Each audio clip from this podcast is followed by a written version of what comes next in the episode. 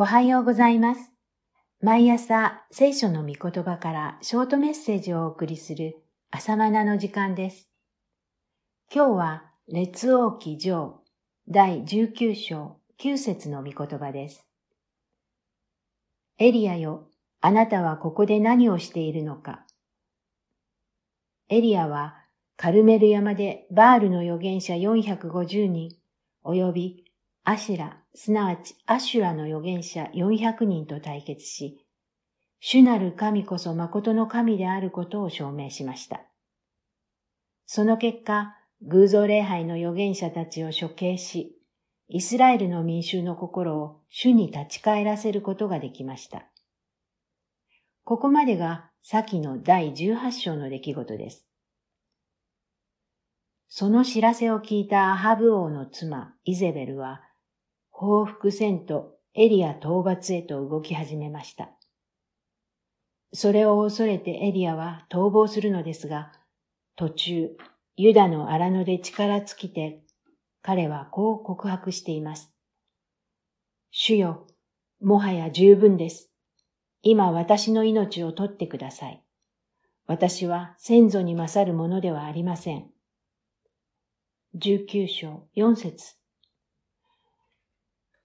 どんな勇者も弱さを持っています。勇気を失い、落ち込むことがあります。エリアはこの時、全く自信を失っていました。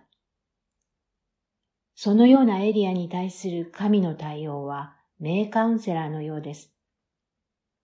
彼はレダマの木の下に伏して眠ったが、天の使いが彼に触り、起きて食べなさいと言ったので、起きてみると、頭のそばに焼け石の上で焼いたパン一個と一瓶の水があった。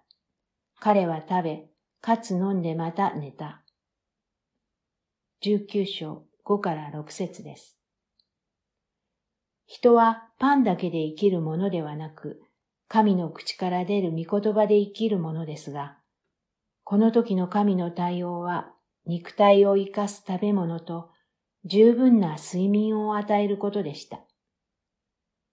疲れた時、落ち込んだ時、信仰がどこかに吹っ飛んでしまいそうな時、皆さんはどうしますか？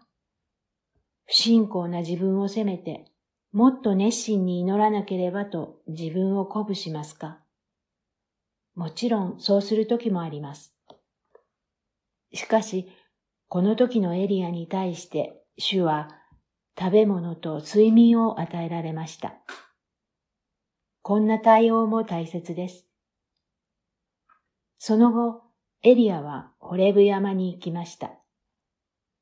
この山は、かつてモーセが主から召された山でした。モーセは40歳の時、イスラエルの民をエジプトから救出しようと試みましたが、若気の至りもあって挫折してしまいました。大きな挫折を味わったモーセでしたが、80歳になって彼はホレブ山の燃える芝の中で主からの呼びかけを受けました。神は血気盛んな40歳のモーセではなく、年老いた80歳のモーセを用いて、あの出エジプトの偉業を成し遂げさせました。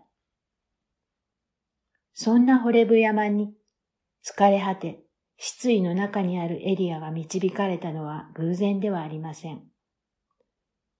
この山で神はエリアに語りかけ、再び派遣しようとなさいました。この時、主は何と言われたでしょうか励ますことも叱ることもなさいませんでした。ただ一言でした。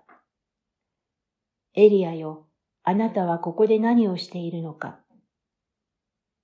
エリアは今までのことの経過を主に申し上げ、自分がいかに落ち込んでいるかを語りました。神の前に惨めな自分の姿をぐだぐだと口をこぼすように話しました。自分のありのままの姿を神に申し上げるしかなかったのです。素直な祈りです。それから再び主は語られました。エリアよ、あなたはここで何をしているのか。19章13節です。エリアは先ほどと同じように自分の無力さをそのまま神に申し上げるしかありませんでした。不思議なものです。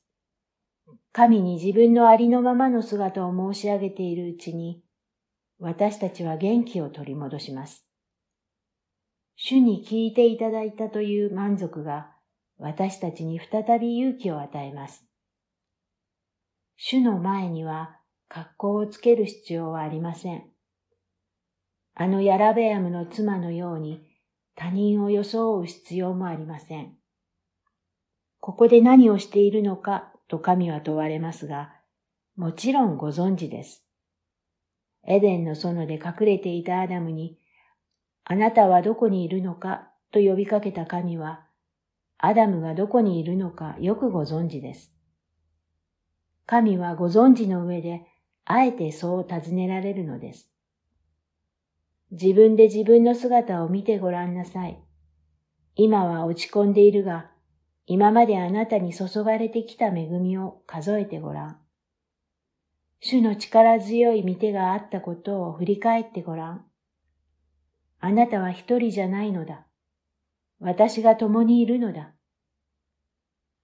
神の前に愚痴をこぼしているうちに自分の姿が見えてきます。神に愛されている自分の姿を再発見します。こうしてエリアはホレブの山で再び力を得て山を下りました。